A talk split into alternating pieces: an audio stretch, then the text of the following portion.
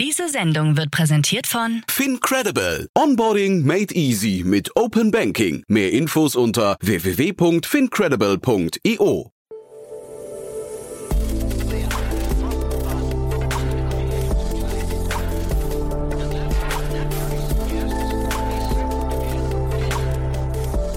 Startup Insider Daily.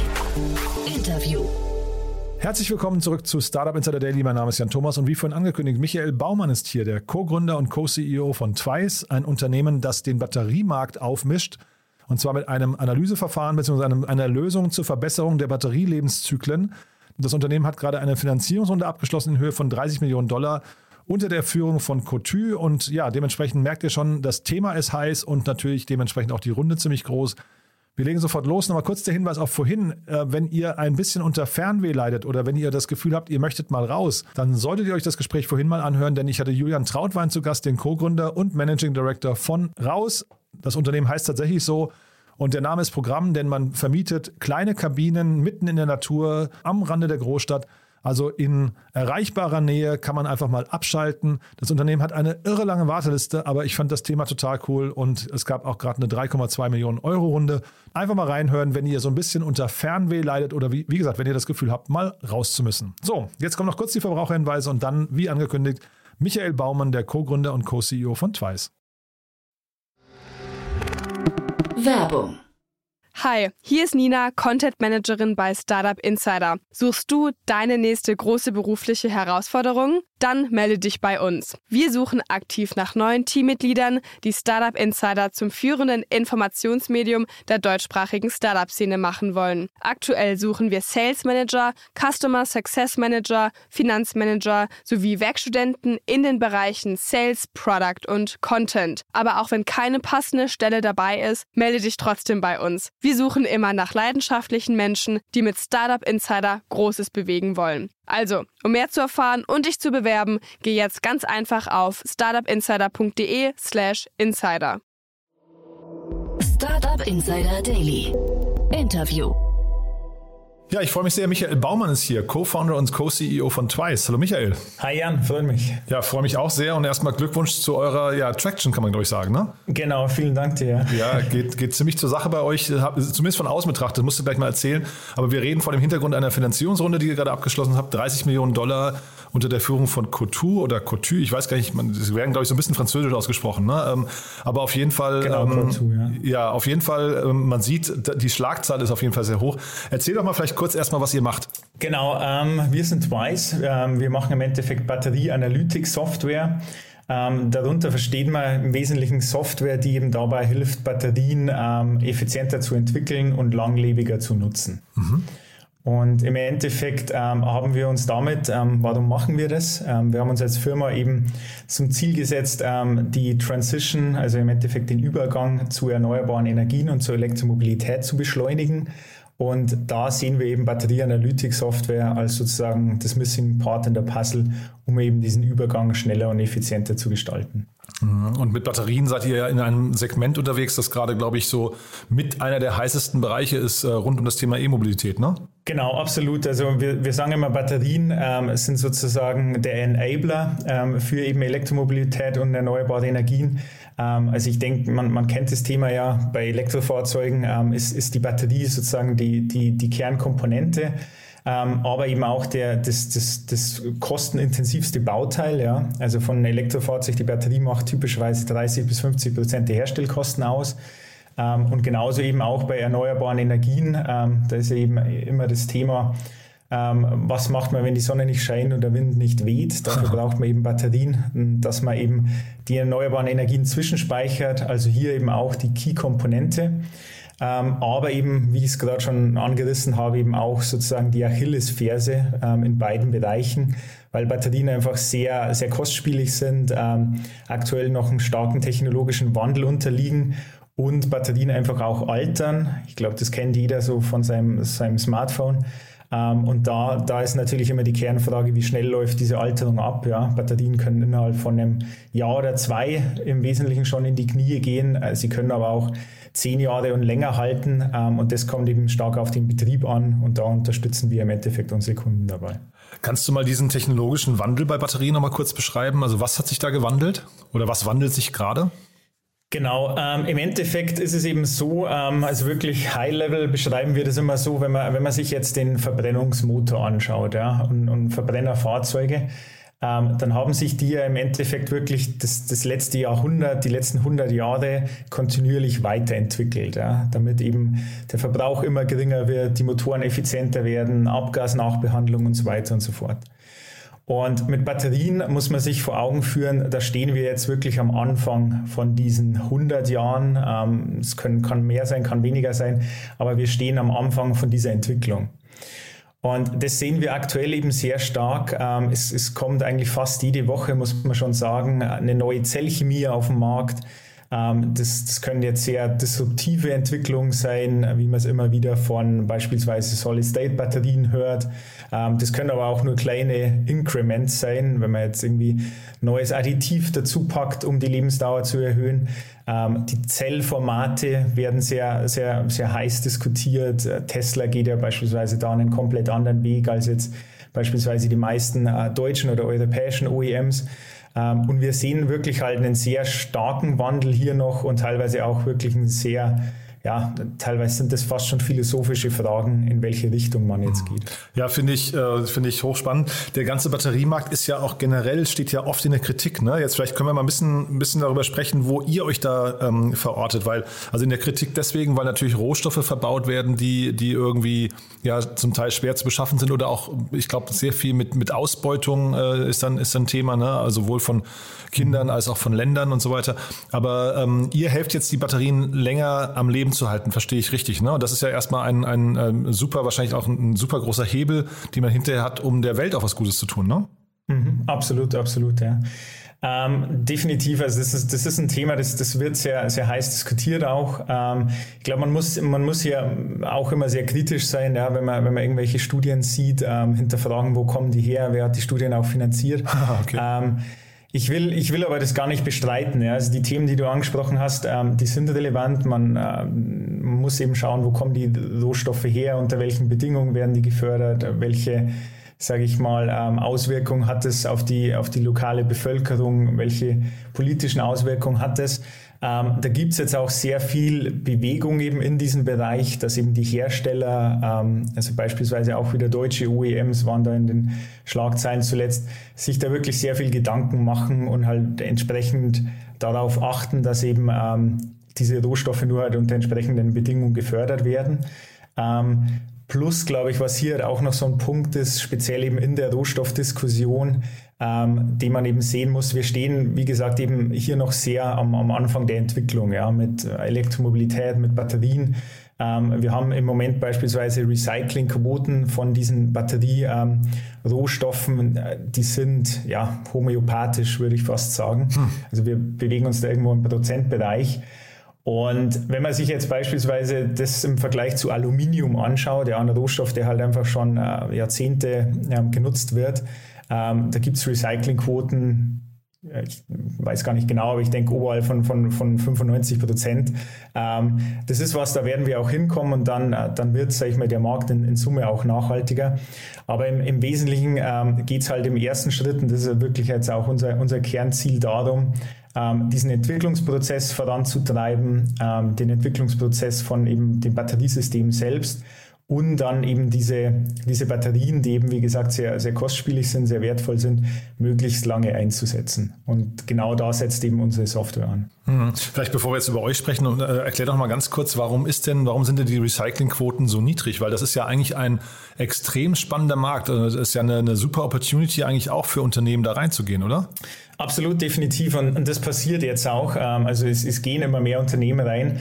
Aber es ist halt im Endeffekt, also bis dato war dieser Markt halt einfach nicht interessant, ja, Aha. weil ähm, Im Endeffekt, wenn du überlegst, es, es gab einfach noch keine große oder es gibt im Moment auch noch keine, keine große Stückzahl von jetzt wirklich Batterien, die recycelt werden. Ja? Mhm. Ähm, weil ja sozusagen es halt auch noch äh, jetzt keine Elektrofahrzeuge gibt, die schon irgendwie 10, 15 Jahre im Feld waren und, und dann quasi wieder ausscheiden ähm, aus ihrem First Life. Ähm, Im Endeffekt Angebot und Nachfrage halt auch wieder relativ simpel und ähm, es gab noch kein großes Angebot an, an eben recyclingfähigen Batterien und, und dementsprechend gibt es jetzt die Firmen da auch noch nicht. Das wird sich aber halt stark eben die nächsten fünf bis zehn Jahre ändern. Ja. Mhm. Und jetzt habt ihr eine Analytics-Software ähm, auf den Markt gebracht oder ihr seid seit 2018 dabei, die auf den Markt zu bringen. Ähm, das ist ein reines B2B-Thema erstmal, ne?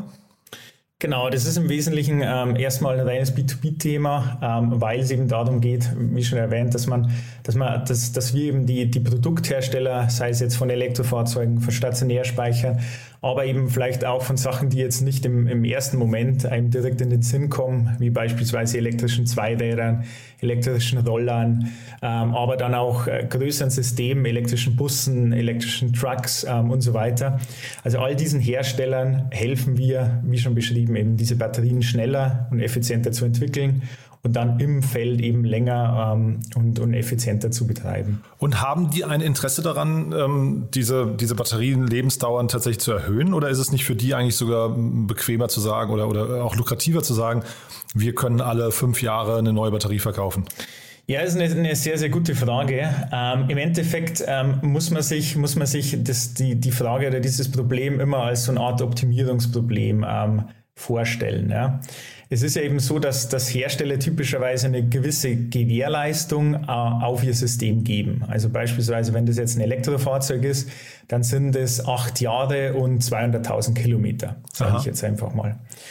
Und im Endeffekt geht es für den Hersteller ja dann immer darum, dass er sein Batteriesystem jetzt so auslegt, dass es eben diese Gewährleistung erfüllt ähm, weil wenn es, wenn es das ja nicht tut, dann muss er sozusagen das Batteriesystem auf seine eigenen Kosten wechseln für den Kunden.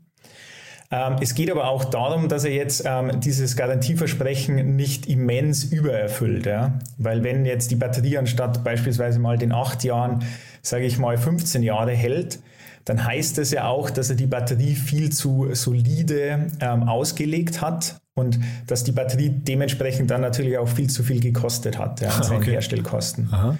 Und dementsprechend ähm, liefern wir eben sozusagen die, das, das, Tool mit unserer Software, um eben dieses Optimierungsproblem zu lösen. Ja.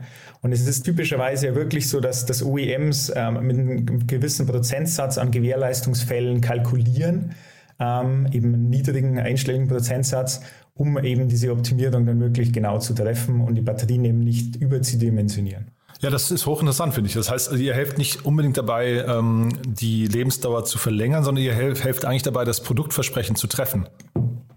Genau, also es hängt, es hängt eben stark dann wirklich vom Endkunden ab. Ja? Ähm, also den, den Fall, den ich jetzt beschrieben habe, das ist, äh, sage ich mal, der, der, der klassische ähm, Entwicklungsendkundenfall beim OEM. Mhm. Ähm, es gibt natürlich, also zu unseren Kunden gehören, gehören sage ich mal, unterschiedlichste Stakeholder. Ähm, wenn wir uns jetzt beispielsweise einen anderen Kunden anschauen, ja, also einen, sage ich mal, Busbetreiber oder einen Flottenbetreiber von Elektrobussen. Ja. Das ist ja auch ein wahnsinnig spannendes Thema. Wir sehen das aktuell, dass, dass jetzt ähm, mehr und mehr äh, die Stadtbusflotten beispielsweise ähm, auf Elektro umgestellt werden.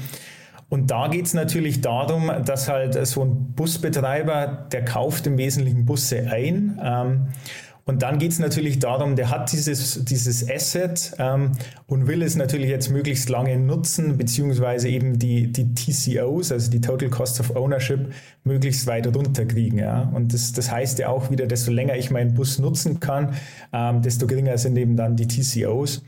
Ähm, also sprich, da geht es dann wirklich halt darum, äh, Lebensdauer zu erhöhen ähm, und halt den Bus dann möglichst effizient einzusetzen.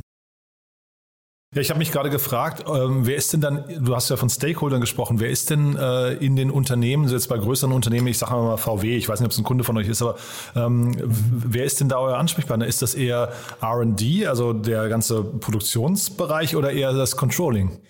Ähm, sowohl als auch, ja. Ähm, und das ist eigentlich das, das Spannende wirklich in unserem Daily Business, ähm, dass wir im Endeffekt äh, sehr, sehr breit mit, mit unterschiedlichsten Leuten reden. Ja.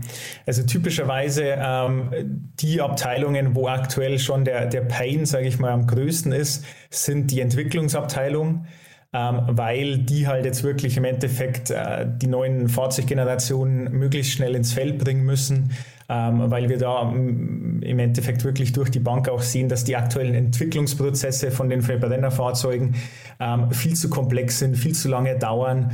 Ähm, wir sprechen ja da ja wirklich von zwei, drei, vier Jahren Entwicklungsprozess. Und wie schon gesagt, ähm, im Endeffekt die Zellchemien ändern sich äh, auf, einer, auf einer monatlichen Basis. Also sprich, wenn ich da einfach vier Jahre brauche, dann bringe ich halt ein Batteriesystem auf den Markt, das schon wieder veraltet ist. Ähm, aber genau, also im Endeffekt ähm, die Entwicklungsabteilung, ähm, sage ich mal, sind, sind ein großer Anteil, mit denen wir reden. Es sind aber genauso eben After-Sales-Abteilungen, ähm, die sich eben beispielsweise jetzt diese Gewährleistungsfrage auch stellen. Ja, ähm, meine Systeme im Feld, wie performen die jetzt eigentlich? Ja? Ähm, Habe ich das Batteriesystem überdimensioniert? Könnte ich eventuell ähm, eine Gewährleistung auch verlängern, ja? wenn die Batterien überperformen? Und mich dann halt auch wieder von, von den Wettbewerbern differenzieren. Und es geht aber wirklich auch hin dann zu, ähm, sage ich jetzt mal, was du auch schon erwähnt hast, Controlling oder, oder ähm, Stärke jetzt Finance-Abteilungen. Mhm. Äh, die das natürlich auch ähm, beispielsweise diese Gewährleistungsfälle stärker aus diesem Aspekt heraus interessieren, was heißt denn das eigentlich für mein Balance Sheet, ja? Genau. also für meine Bilanz. Ähm, Im Endeffekt diese Garantierisiken, die schlagen sich auch in der Bilanz von diesen Unternehmen wieder.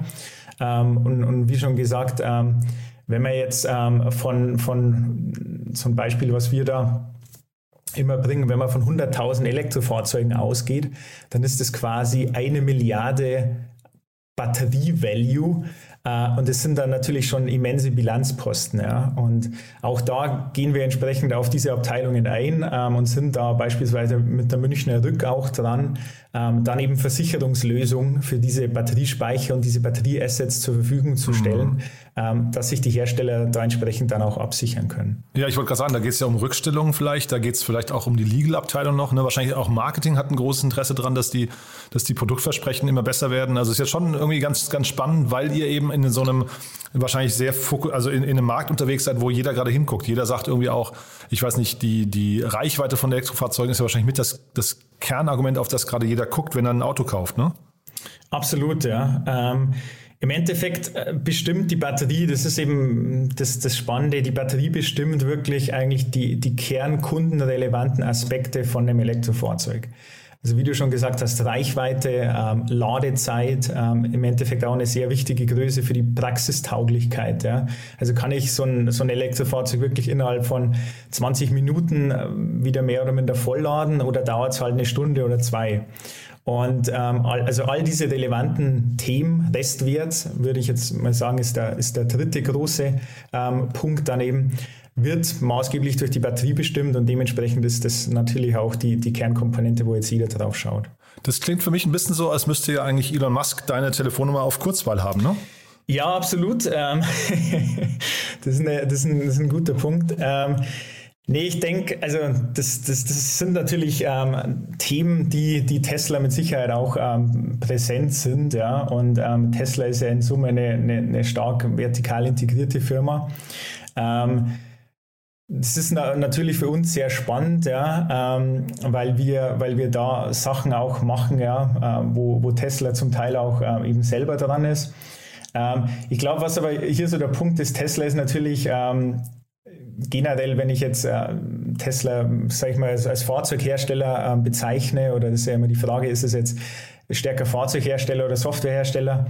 Ähm, ich glaube, Tesla macht hier halt einfach sehr viel richtig, ja, weil sie eben ähm, ein Hardware-Produkt bauen, ähm, also ein Elektrofahrzeug bauen, die Batterie bauen, aber halt wirklich Software einen sehr hohen Stellenwert einräumen ja, und auch ähm, im Umgang mit Software sehr innovativ sind, äh, die Over-the-Air-Updates, die sie kontinuierlich fahren man dann auf einmal sein Fahrzeug halt fast zweimal so schnell laden kann, nur durch ein Update.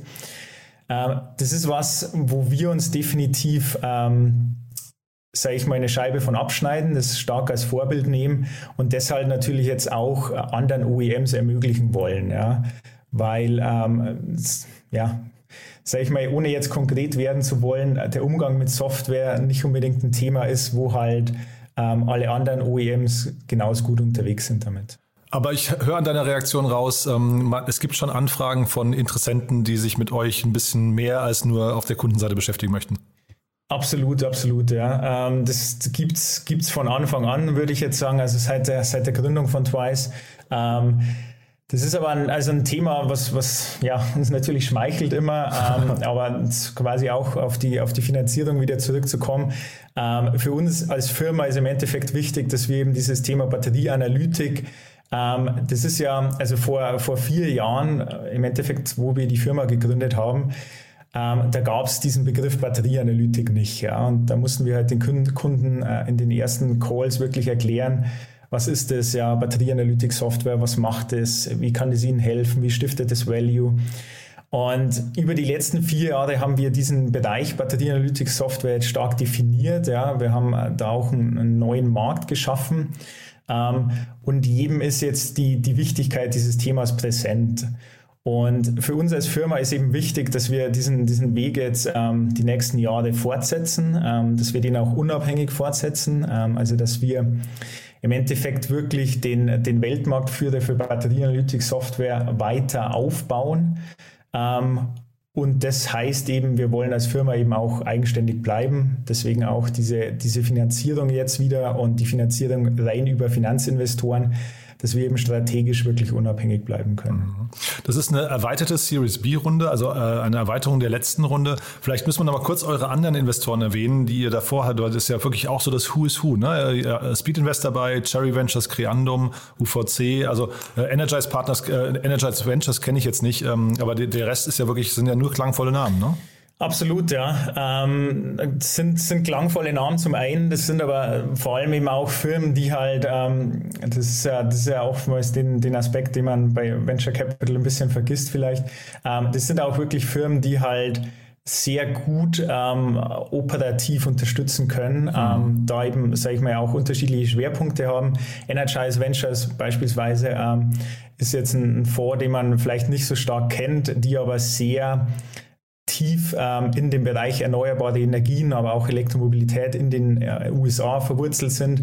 Und das war eben ähm, neben dem finanziellen Aspekt bei uns ähm, dann eben auch eine sehr bewusste Wahl, weil wir USA als Markt eben aktuell stark ausbauen und die dann da wirklich auch sehr operativ unterstützen können. Mhm. Ich hatte in den letzten Tagen den Peter Specht, der ist ja, glaube ich, auch bei euch der Ansprechpartner, ne? der, der, der mhm. äh, quasi betreuende Partner.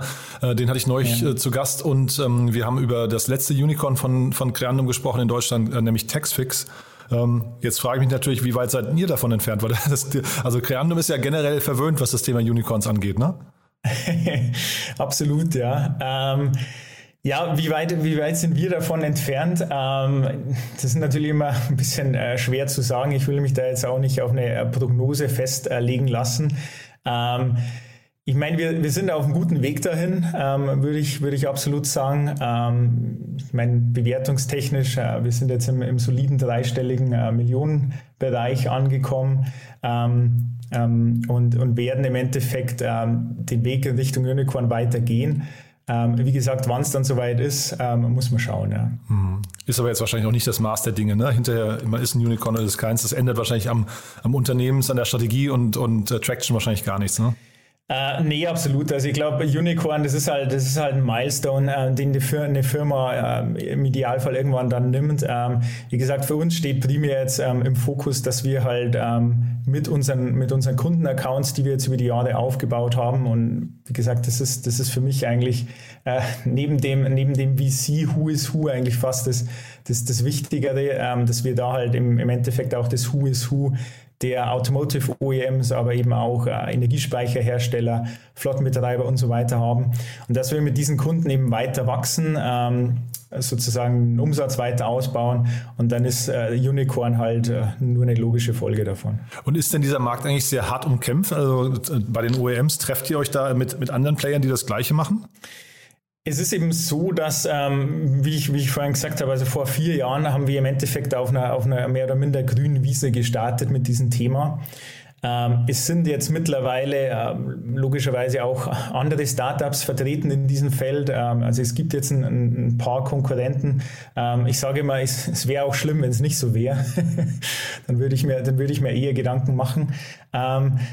Es ist, es ist ein Riesenmarkt, ja, und von dem her, glaube ich, ist es auch äh, immer nicht schlecht, wenn es da mehrere Player gibt, ähm, wenn, wenn man sich gegenseitig auch, sag ich mal, mit so Sachen wie Customer Education unterstützt. Ähm, das ist aber was, wo ich mir jetzt ehrlich gesagt wenig Gedanken mache. Ähm, es, ist, es ist eher noch so, glaube ich, teilweise, dass, dass man natürlich auch ähm, so Riesenfirmen, ja, wie jetzt die Automotive OEMs, dann davon überzeugen muss, dass die so ein wichtiges Thema ähm, auch stark mit einem Startup zusammen machen und eben ähm, da sozusagen nicht nur Alleinwege gehen wollen, ähm, beispielsweise wie Tesla. Ja. Das, das, Thema Batterie ist eben sehr wichtig ähm, für die in, in Zukunft auch. Und das ist aber halt auch ein Thema, wie gesagt, wo wo, wo eine externe Firma, die dann äh, über verschiedene Industrien hinweg arbeitet ja, und, und dementsprechend diese Synergien zusammenbringt, dann immens auch unterstützen kann. Ja. Mhm. Und jetzt hast du mir im Vorfeld auch erzählt, ihr geht gerade schon ins Ausland oder seid da schon aktiv. Ne? Das ist ja auch nochmal spannend äh, für ein, ihr seid ja dann doch erst vier Jahre alt. Ne? Ähm, vor allem der US-Markt ist dabei wichtig, ne? Genau, absolut. Ähm, der US-Markt ist, ist, insofern eben wichtig. Ähm, natürlich, wir haben da das, das Thema Elektromobilität ähm, durch eben äh, neue Firmen getrieben, jetzt wie, wie Tesla, Rivian und so weiter. Ähm, aber jetzt auch die, die sage ich mal, alteingesessenen OEMs, ähm, wie jetzt beispielsweise in Ford, ähm, gehen jetzt sehr schnell mit diesem Thema voran. Was in den USA aber fast noch, noch spannender ist, und ich glaube, das ist, ähm, das ist eben im, oder noch spannender im Vergleich zu Europa, ist eben wirklich dieser Bereich erneuerbare Energien und stationäre Energiespeicher, ähm, weil die USA da wirklich, muss man sagen, einfach schon, schon ein paar Jahre vor unserem Markt steht, ähm, die entsprechend halt schon, schon deutlich größere ähm, Kapazitäten von Stationärspeichern haben und ähm, wir dementsprechend halt da auf, auf sehr viel größere Player dann auch stoßen.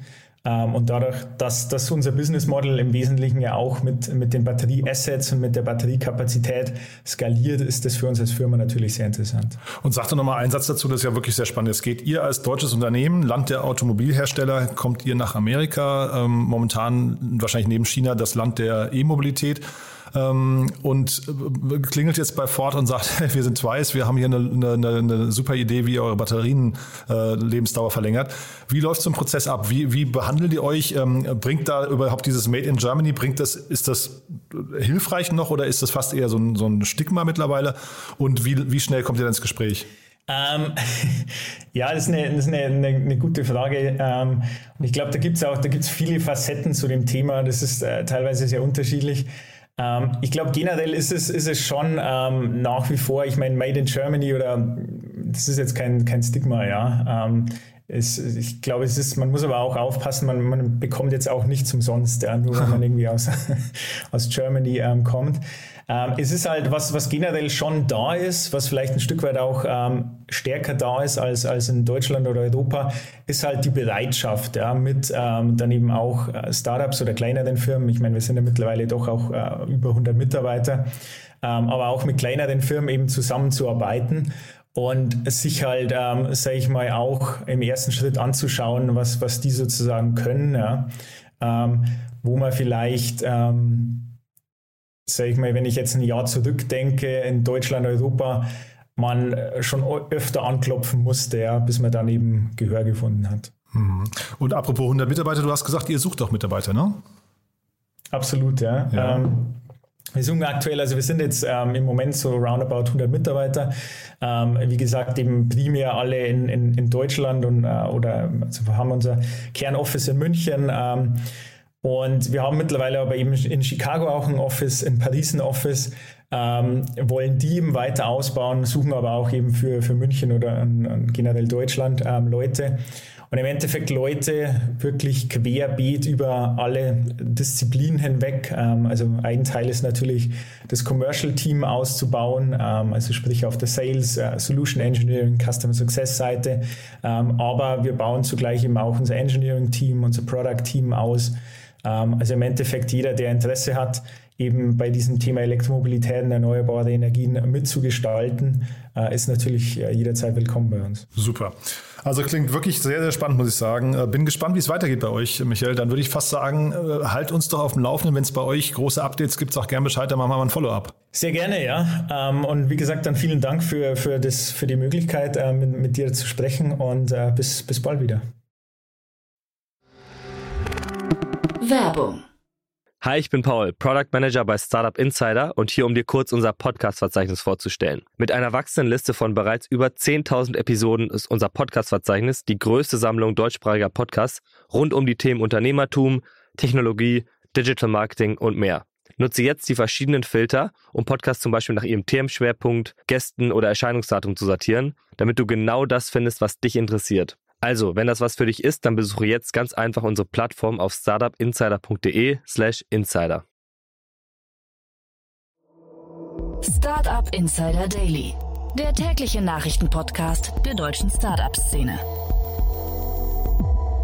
Das war Michael Baumann, der Co-Gründer und Co-CEO von Twice. Damit sind wir durch für heute. Ich hoffe, es hat euch wieder Spaß gemacht. Wenn dem so sein sollte und wenn euch gefällt, was wir hier tun, dann empfehlt uns doch gerne weiter. Wir freuen uns immer über neue Hörerinnen und Hörer. Dafür schon mal vielen Dank an euch und ja, ansonsten euch einen wunderschönen Tag und hoffentlich bis morgen. Ciao, ciao.